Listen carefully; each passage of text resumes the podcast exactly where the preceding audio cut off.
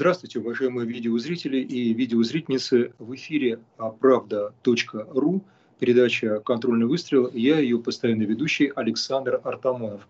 Я, как правило, рассуждаю о технике, иногда о геополитике и о промышленных возможностях, скажем так, нашего оборонно-промышленного комплекса, как мы теперь говорим, и о ВТС, военно-техническом сотрудничестве.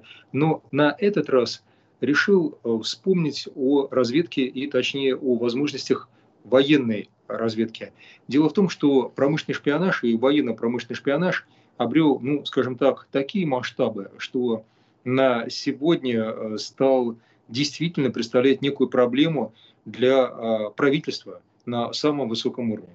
Ну, скажем так, поводом для того, чтобы вспомнить об этом, скажем так, факте, послужило воспоминания, мои воспоминания о том, что у нас произошло в 1994 э, году. А, собственно, что произошло тогда, а, в 1994 году, то есть, э, если так посмотреть уже, дай боже, 27 лет назад, а был задержан агент Ми-6 британской разведки. Для тех, кто немножко не в курсе, всего у них есть Ми-5 и Ми-6, а также некоторые другие подразделения, о чем дальше речь. Но вот он был агентом Ми-6 Вадим Сенцов. Осужден был на 10 лет Э, с конфискацией имущества за а, промышленный э, шпионаж и э, за то, то что соответственно, работал сначала на пакистанскую разведку, а потом уже и открыто на а, британскую разведку. То есть пакистанцы передали директора по внешнеэкономической деятельности акционерного общества спецмашиностроения и металлургия старшим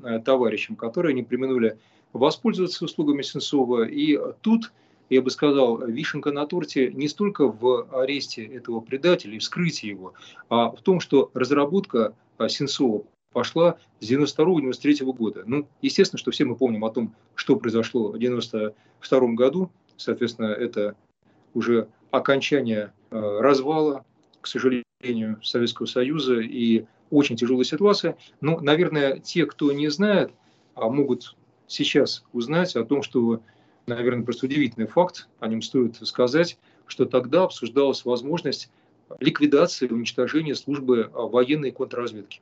То есть совершенно серьезно на самом высоком правительственном уровне, доводя это до кабинета а, Бориса Николаевича Ельцина, говорили о том, что военная разведка и контрразведка могли, могут быть слиты во что-то такое единое, и, собственно, так сказать, зачем нам контрразведка в своем независимом виде, в то время как и так все хорошо. По этому поводу генерал-лейтенант Александр Измаденов, э, генерал-лейтенант, э, он по званию, сейчас он, естественно, ветеран органов госбезопасности, даже вспоминает, что вот тогда сотрудникам приходилось заряжать машины, а, естественно, служебные машины, из собственных средств. Ну и, э, собственно, зарплату они получали даже частично в консервах. Такой, я бы сказал, штрих или штришок – к портрету того, как тогда жили контрразведчики. вот несмотря на развал страны, несмотря на Гайдарщину, несмотря на то, что тогда у нас творилось в городах и весях, тем не менее контрразведка настолько эффективно отработала в э, слежке за Сенцовым, что э, даже э, Борис Николаевич, э, не к ночи быть помянут, э, тогда заявил, что вот мы их реформируем, в моем вольном пересказе, и всячески тут закрываем, а они, оказываются, шпионов ловят. Ну, как говорится, замечание на его совести и бог с ним. Теперь про, а, несколько про Вадима Сенцова и в какую когорту этот человек а, вписывается. Ну, наверное, даже не в когорту, а в легион, потому что имя им легион. Я сам для себя сделал некие выписки, кое на чем из этого списка остановлюсь, но, конечно, многие знают про Олега Пенковского, 63 год, один из э, тех, кто был в числе, к сожалению, первых предателей, сотрудничавших с Ми-6 а, и Ми-5, а, в том числе, так сказать, и это весьма-весьма печально, якобы был расстрелян за свои противозаконные деяния. И тут есть некоторые непонятные вещи. Ну, эти вещи, наверное, сейчас за кадром, но тем не менее некоторые историки сомневаются, что речь шла о столь простом линейном деле, как было подано другим предателям, о коем я сейчас упомяну, зовут его Владимир Резун, что якобы Пенковского за его художество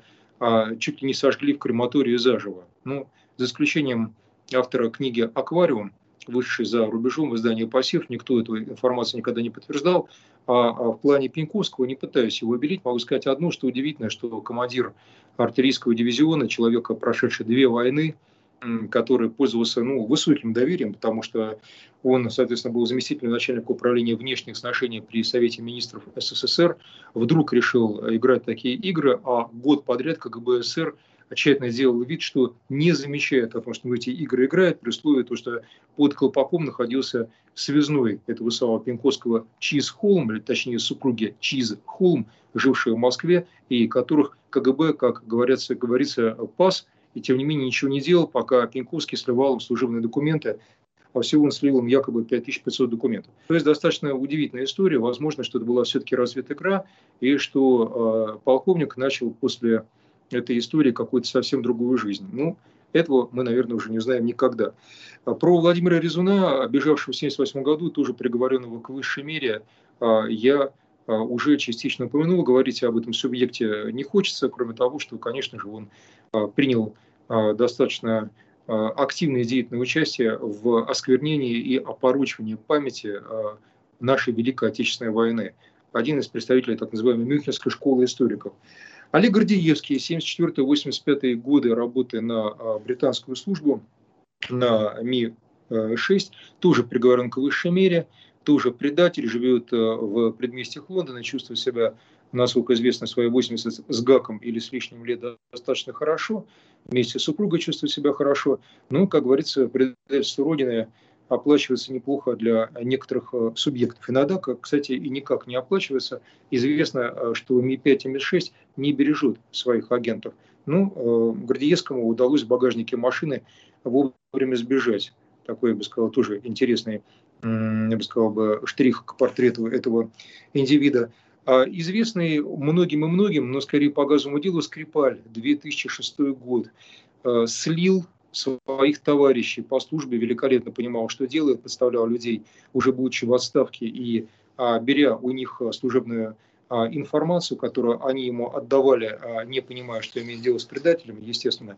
Ну и из других малоизвестных дел, а, которым славно, славно, раскрытием которых славна наша контрразведка, я бы еще назвал бы Платона Обухова из знатной дипломатической семьи в 1996 году, занимался тем, что вскрывал наш внешнеполитический курс, опять-таки, а, для а, британцев. Британцы и опять британцы. А из других дел только упомяну о Валерии Оямяе, эстонец по происхождению, опять-таки, тем не менее, для нас он предатель в 2000 году активно передавал секреты. Возвращаясь к Сенцову, операция «Шейх», так ее назвали условно наши контрразведчики, потому что была она проведена а, ну, прежде всего по пакистанскому следу, действительно была весьма и весьма сложной. О том, как снабжают а, шпионов или как угодно, можно сказать, разведчиков, если кто-то хочет более нейтральный термин. Ну, для меня разведчик – человек, который является офицером и работает все-таки от своей родной страны, а шпион – это, скорее всего, человек кооптированный, то есть который был а, наймитом, стал агентом чужой разведки, потому что он тут точно шпион, а не разведчик. В случае с Сенцовым снабдили британцы его компьютером с очень хитрой системой кодов изъяли а, при его вояжах за границу в Париж, э, в Лондон дискету с э, шифрованной информацией, скрыть не смогли и позволили предателю вылететь, потом вернуться. Ну, э, собственно, после чего его и взяли и задержали. Разговор об эффективности работы наших контрразведчиков, мне кажется, после этого перечня и рассказа о том, как кого кто ведет а, имеет смысл. Он имеет смысл именно сейчас, потому что нередко ставится под вопрос так называемый статус иноагента, иностранного агента, и насколько где вообще, а, можно сказать, правомочно наделять а, тот или иной субъект статусом иноагента. Я бы сказал, что тут, наверное, можно вспомнить о том, каким образом действуют не только люди, но и целые организации, или действовали, слава богу, уже теперь не действуют, надеюсь, на территории нашей страны. Наиболее известный и хрестоматийный случай из э, таких безобразных а, деяний – это, а, конечно же, операция, которую проводила британская военная, опять-таки британская, между прочим, а, служба, военная разведка DIS, наверное, в сокращении ее нередко называют DIS, Department Intelligence Service. В отличие от Ми-6 и Ми-5 своим собственным бюджетом не обладает, является подразделением Министерства обороны Великобритании. Но они действительно провели э, великолепную, наверное, с их стороны акцию. Они называют ее Хасавюрская акция. Было между первой и второй Кавказскими войнами. Они открыли не а, государственное а, такое, я бы сказал, бы, образование, гуманитарную организацию Hello Trust или Hello Trust, если несколько по-немецки сказать, а, которая действовала на Кавказе и которая ну, не только активно снабжала боевиков по всем доступным им, так сказать, гуманитарным каналам, но а, в том числе и а, занимался сбором сведений в чувствительные для нашей страны области, создав опасный и нехороший прецедент, вынудивший нас в дальнейшем и разработать закон об иностранных агентах. Именно поэтому мы проявляем, в том числе контрразведка проявляет такое внимание к тем, кто может прийти к нам, допустим, через а, какие-то чувствительные зоны, коих сейчас немало, допустим, через Украину, через тот же самый Кавказ, через Узбекистан или а, Таджикистан. Ну а что, давайте посмотрим внимательно. Сейчас в Афганистане под давлением талибов большое количество людей пересекает границу, уходит или к узбекам, или к таджикам. Тысячи людей, граница там не защищена, около пяти тысяч километров не защищенная граница. И вот э, такие люди могут вполне пробраться, в силу того, что этнически они относятся нередко к таджикам и к узбекам, нам, дружественным нациям и, соответственно, государствам, э, на территорию России, и тут начать действовать уже в качестве диверсантов, а то и создавая целые разведсети.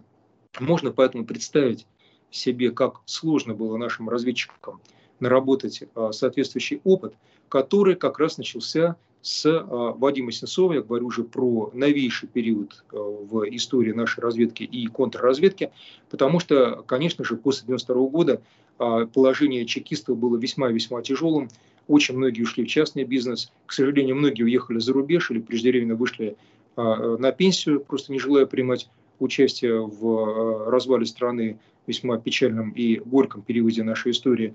Ну и, собственно, молодым ребятам, нередко молодым ребятам, которые пришли на работу а, после этого, пришлось заново нарабатывать а, опыт, а немногочисленным старшим офицерам а, с трудом большому коллективу этот опыт передавать.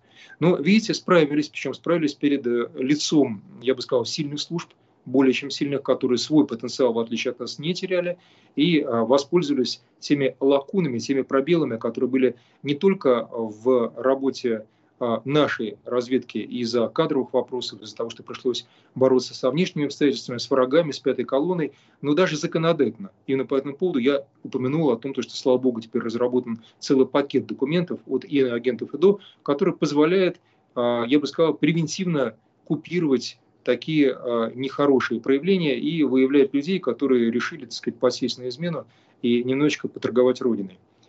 Я, э, собственно, наверное, закончил свой спич по поводу контрразведки. Э, никаким восхвалением это не является. Это является скорее рассказом о том, как два десятилетия подряд нас хорошо защищает. Мы очень много знаем о работе э, контртеррористических подразделений, потому что, слава богу, у нас хорошо поставлена служба информации о том, что они делают, естественно, в открытой части, но достаточно мало знаем о вот этих хирургических тонких ударах наших разведчиков на а, фронте невидимой войны с а, сильными западными державами.